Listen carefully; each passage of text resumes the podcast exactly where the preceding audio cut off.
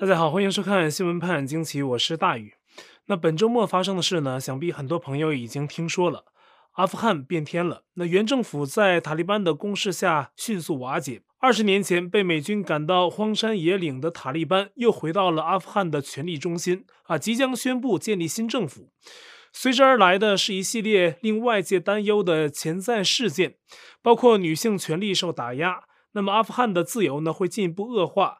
以及跟塔利班称兄道弟的中共要跟重新夺权的阿富汗塔利班政权如何互动？那么几天前啊，塔利班组织在阿富汗也还只是占据南北几座省会城市，但是战局急转直下。八月十五号星期天，那么塔利班直取阿富汗首都喀布尔，总统府被占啊，总统是逃去外国，象征在美军常年支撑下的阿富汗新政府垮台。这件事啊，令世界相当震惊。那至少因为三方面：第一，就像我刚才提到的那样啊，塔利班为何能在区区几天之内就能从一个被美军打到角落里的武装组织，一举夺回丧失多年的阿富汗权力呢？第二，塔利班的反扑，在一些人看来啊，似乎令美军在阿富汗过去二十年的苦心经营变得不值。第三啊，本次战事啊，给今后可能的国际冲突开辟了一个新的案例。它意味着战场局势是瞬息万变，决定战局走向的也不只是武力的强大，也是好多因素的综合体。必须在政治、外交、军事等多方面处理得当。那同时啊，交战双方主体本身的进取意识也是相当重要。而作为目前是帮衬角色的美军，要怎样去定位他的功过呢？而现在是阿富汗，可是已经有人通过阿富汗这个案例去想台湾了。那虽然两者在国际战略上的重要性不同，但是非常有借鉴意义。为了对大家对整件事啊有所了解，我们从九幺幺事件说起。两千零一年九月十一号，藏身阿富汗的基地组织恐怖分子劫持民航班机，冲撞纽约世贸双子塔和美国五角大楼等处。五角大楼呢，只是部分的损毁。而双子塔呀，则是彻底被毁掉，视为震惊世界的九幺幺事件。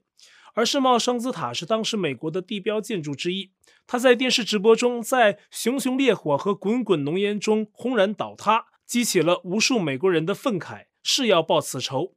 而美国政府将九幺幺事件的责任啊，指向阿富汗塔利班政府庇护的基地组织头目本拉登。同年十月七号。美国时任总统小布什随即宣布，以“长久自由行动”为号啊，开启了阿富汗战争的序幕。大批美国年轻人应征入伍，以雪国耻。同时呢，这也是美国反恐战争的开始啊。仅仅八周时间，到同年十二月七号，武装落后的塔利班政权就在美军凌厉的攻势下被彻底推翻。那当时塔利班仅在阿富汗掌权五年，一九九六年开始，到二零零一年底便结束了。不过呢，自那以后，失去政权的塔利班并没有善罢甘休，而是无休止的想夺回政权。过去二十年呢，这种尝试从未休止。同时啊，在美国的扶持下，阿富汗逐渐建立起了一个民主的政府，但是脆弱不堪，并深陷内部派系的争斗之中。必须还要外国的军队扶持。同时呢，塔利班还有其他的武装势力的侵扰不断。美国及其盟友啊，就此陷入了长期战争的泥淖之中。人们忽然发现，阿富汗战争好像打不完了。塔利班势力第一次大规模的反攻是在2003年伊拉克战争爆发之后。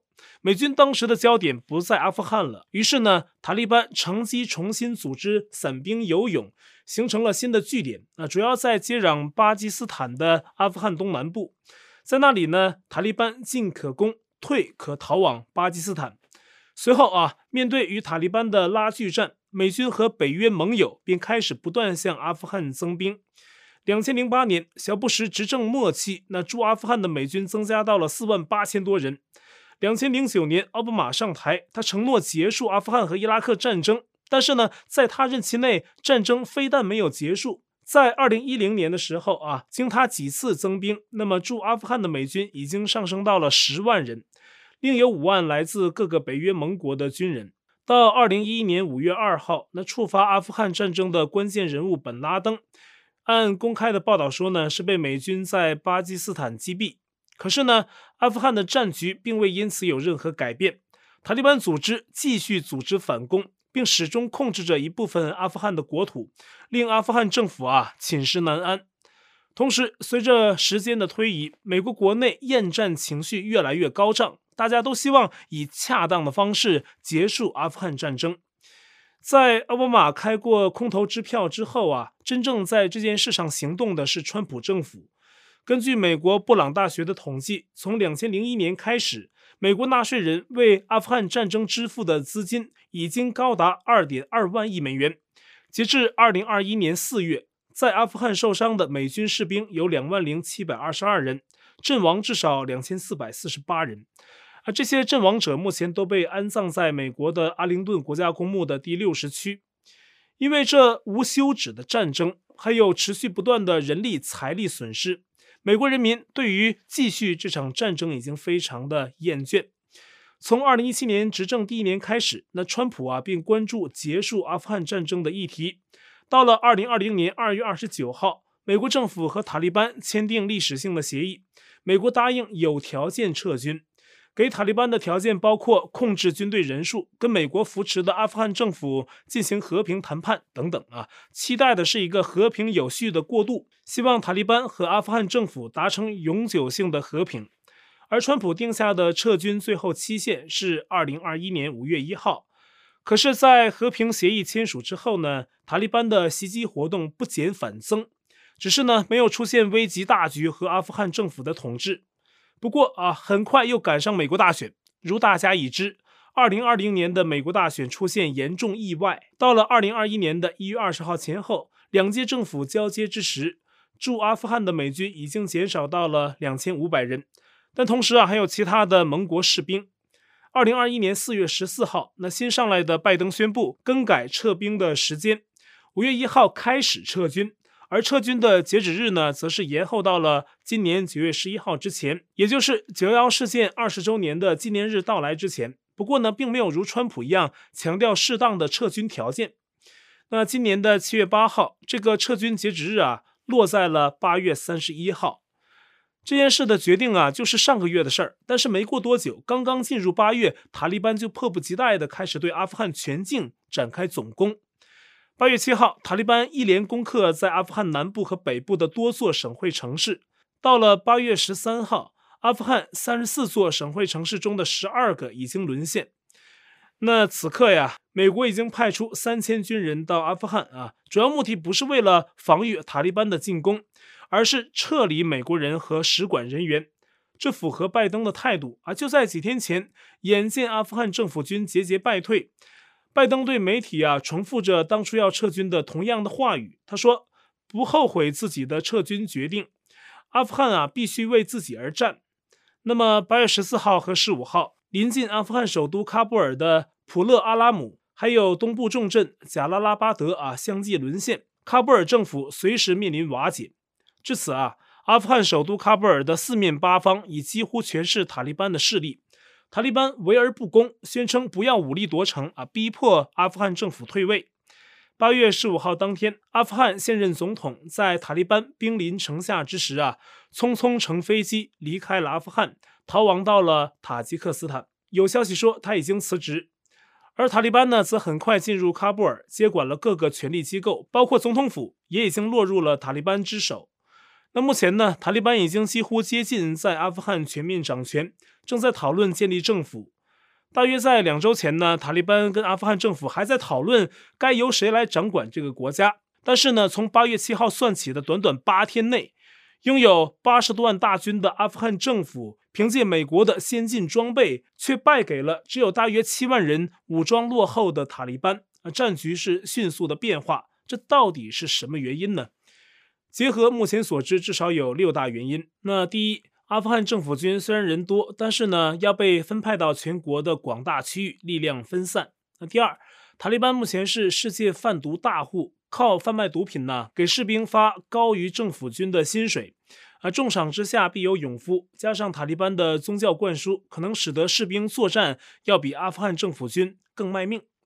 那第三啊，本次作战。塔利班率先攻克了阿富汗原本强大的反塔利班力量，名为北方联盟，先拔掉了这个强劲的敌手，然后呢，在南北夹击喀布尔，显得更加顺利。那第四，塔利班在作战过程中，好多城市是不战而降，或者是临阵溃逃，这可能有多方面原因。一来呢，塔利班可能在阿富汗各地还有支持者；二来呢，政府军内部呢有塔利班的内应，有被收买的人；三来，在阿富汗政府军中吃白饭的可能有点多啊，毫无战斗力，长期依赖美军，真的轮到自己打仗的时候便逃之夭夭啊，等等。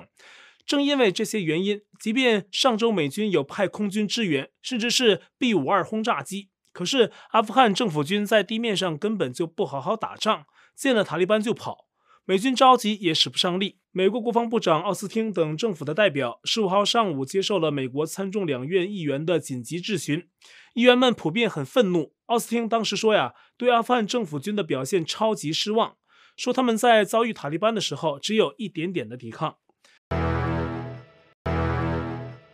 另外，第五就是阿富汗政府和军队内部存在腐败问题，这也是影响战斗力的关键因素。那么最后一个原因，第六，塔利班在过去一周多的作战过程中，也不断地缴获美式的武器，充实装备。那现在阿富汗首都沦陷啊，塔利班距离全面重掌政权仅一步之遥。美军二十年的努力一夕之间被毁掉啊！不少美国人甚至是左派已经把怒火指向拜登政府。美国 CNN 的左派主持人 Jake Tapper 啊，不断逼问国务卿布林肯关于拜登的撤军决定。在采访期间呢，还批评布林肯在不断转移话题。有当初在2020大选中投票拜登的普通选民，在8月14号发推文说：“我不得不说啊，真的后悔投票给拜登。现在想想啊，绝对应该让川普留在白宫。如果当初知道我现在才知道的这些事啊，我的投票会不一样。”那他的这则推文呢，截至十五号已经得到超过总计一万次转推，还有四万五千次点赞，说明呢跟他有同感的人为数不少。而拜登在八月十五号阿富汗战局最悲伤的时候，正处于大卫营的休假之中，他也因此遭受了猛烈的批评。而美国使馆人员乘直升机匆匆地从阿富汗喀布尔撤离的景象。也已经被形容为是恰似当年的越南战争，美军从南越撤出之后，致使战局逆转，共产主义北越得势。但是呢，美国国务卿布林肯在媒体采访中否定了这一点，他认为美军已经完成了历史任务。不过啊，拜登政府此刻是甩锅了川普，说是川普政府跟塔利班签的协议，促使美国必须在2021年撤军，一切都已经启动，已经不能挽回。那拜登此前说啊，自己别无选择，也不能把阿富汗战争再留给下一任。可是呢，川普和他厉声批评过的参议院共和党领袖麦康奈尔，都是将责任呢继续的指向拜登。麦康奈尔说，拜登政策鲁莽，才导致阿富汗形势急转直下。他还把今日的情景啊，比作是美军当年撤出南越所导致的后果。而川普则说自己当初跟塔利班签的协议是有条件的，而拜登的撤军是无条件的。事情本来可以处理得更好，现在的情况令人无法接受。那目前呢，塔利班正准备派代表去卡塔尔与阿富汗逃亡政府的成员谈判，进行权力交接。那与此同时呢，阿富汗国内也出现一场逃难潮，这里边呢也包括外国使节。美国呢会在三天内撤出驻阿富汗喀布尔大使馆的人员，暂时关闭使馆，仅在喀布尔的机场保留少数人员。此外呢，还有多国在喀布尔的外交机构都开始撤离，比如法国的大使馆人员也撤到了喀布尔机场，随时准备走。加拿大呢也暂停了在阿富汗使馆的业务。那瑞典撤离了所有的使馆工作人员。同时呢，联合国预告，阿富汗国内会出现至少三十九万新的战争难民，会面临流离失所的境地。而在喀布尔啊，不少人听闻塔利班回来了，纷纷外逃。而在阿富汗的边境，已经有不少阿富汗人出逃别国，包括土耳其在内的多个国家正准备来迎接新一波的阿富汗难民潮，同时考虑阻挡的办法。那这些阿富汗人逃离是有原因的。按照目前的预计啊，塔利班是打算重建当初的阿富汗伊斯兰酋长国，是一种政教合一的体制，可能会执行相当极端的伊斯兰政策。目前有法国媒体报道。塔利班已经在所占据的一些乡村地区命令十三岁的少女必须结婚，有的人家的女儿啊宣称宁愿以死抗拒塔利班的命令，而女性在塔利班治下呀，如果犯有通奸，按照原先的法律是要被乱石砸死的。在没有男性的陪同下，女人也不可以随便外出，女孩子不可以上学。不知本次塔利班卷土重来，在经历了二十年的游离之后，会否有所变化？但有分析认为啊，塔利班不会有本质的变化，可能对外的包装上啊会做些改变。例如，最近塔利班发出声明，说自己不会报复任何曾给阿富汗政府效力过的人，还要人们留在阿富汗啊，不要因恐惧而离开。但是目前在阿富汗爆发的移民潮已经说明塔利班的信誉度的可怜数值。英国首相已经呼吁国际啊，不要双边承认即将出现的塔利班政府，不要承认塔利班。不过，在国际社会普遍反感塔利班的同时，却有一个异类啊，准备尽快承认塔利班政权。这个异类不是俄罗斯啊，因为俄罗斯外交部明确表示，目前为止还不打算承认塔利班是合法政府。呃，今年七月底啊，中共外交部长王毅在天津会见塔利班代表，说希望阿富汗能有一个温和的伊斯兰政策，并且跟塔利班分子是称兄道弟。那这个异类大家就知道是谁了。八月十三号啊，中共环球时报报道指出，如果阿富汗成立过渡政府，就必须有塔利班的份儿。那么路透社还报道说啊，中共已经在为承认塔利班是合法政权造势，令中国人有个心理准备。而中共跟包括塔利班在内的中亚和中东的反美势力是真正的老朋友。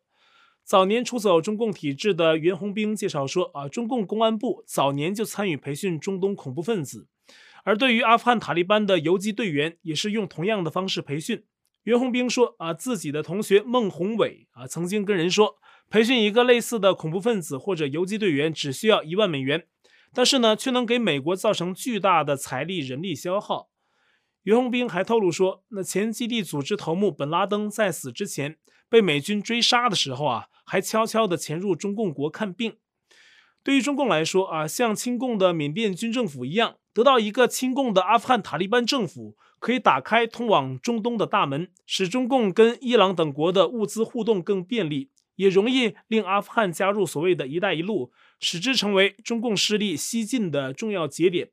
而对于阿富汗的陷落呀，美国《纽约时报》还专门关注了一下台湾。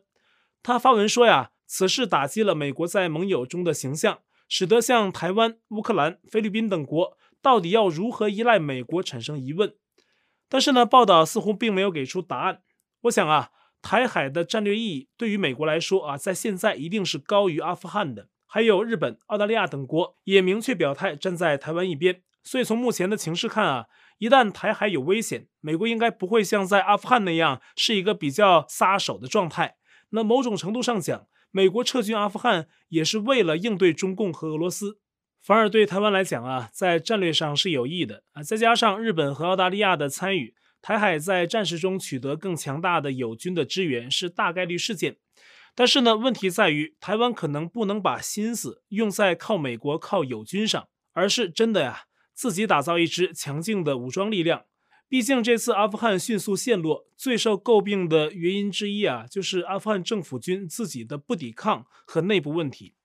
同时呢，对台湾而言，国际环境也很重要。目前国际上的大左派啊，似乎有个趋势，就是很反习却不反共。但毕竟啊，习近平现在是中共的党魁，所以啊，国际上大左派开始反习，可能在一段时间内啊，对台湾不能说是坏事。可是呢，长远来讲，反习不反共却并非解决之途，因为不要看习近平在国际上鼻孔朝天，但是是先有中共体制，才有习这样的权力人物。如果不将中共体制和它里面那些所有顽固不改或者是不可救药的邪恶分子通通处理掉，那么只反习，那可能还会有下一个张近平、杨近平出来，永远没有终止。不过呢，单就这个现象而言呢，很值得关注。最典型的大左派反袭就是西方的金融巨鳄索罗斯啊，他在美国保守派人眼中简直就是暗推共产主义回美国的贼人。可是呢，他却在八月十四号在《华尔街日报》发文说，习近平是世界上开放社会最危险的敌人，而整个的中国人民都是受害者。好多人因为他的社会信用监控体系受到严密的监视，同时呢，索罗斯说啊。习近平正在进行一场系统性的运动，要消灭积累了大量财富的人。一些企业家被捕之后呢，财富可能就会被以各种借口挪走。习近平的目标是把中国的财富创造者们置于一党专制的政权控制之下。最后呢，他还警告，急速恶化的美中关系可能引发战争。那未来十年内，习近平打算占领台湾。索罗斯的这些话呢，很多说的并非没有道理，或者说呢，正好切中要害。可是呢，作为西方大左派，突然高调反袭，这个很有看头。而在习近平的左转政策下，香港自由的沦陷是显而易见的。八月十五号，在反送中期间，影响巨大的香港民间人权阵线（简称民阵）的民主派组织宣布解散。两千零二年开始，民阵以合理非为原则，组织筹办或参与多场大型活动，包括两千零三年反二十三条、二零一四年雨伞运动，还有反送中期间的一百万、两百万和一百八十万等大型集会。那民阵的解散啊，是中共进港后制造专制压力的必然结果。但民阵仍在声明最后说，虽然民阵啊今天不再存在，但我们相信不同团体仍然会继续坚守理念，勿忘初衷，撑住公民社会。香港人加油，人在，希望在。那在节目最后呢，我们跟大家再分享一件事啊，就是中国北京呢上周出现了一例肺炭疽。可是本周啊，山西省文水县又突然传出九例皮肤炭疽，相关出事的村落已经进行了消毒。那么炭疽病靠炭疽杆菌传播，感染后情状非常可怕啊！皮肤炭疽致死率是百分之四十，肺炭疽的致死率是百分之八十五，其危害不可小觑。而中国近期接连传出炭疽感染，是比较令人震惊的。前苏联发生过生化工厂炭疽泄漏，造成当地城市的大规模的感染。而中国为何短期内在北京和山西接连出现炭疽感染？这个也希望能尽快的有更多确切消息出现，令外界安心。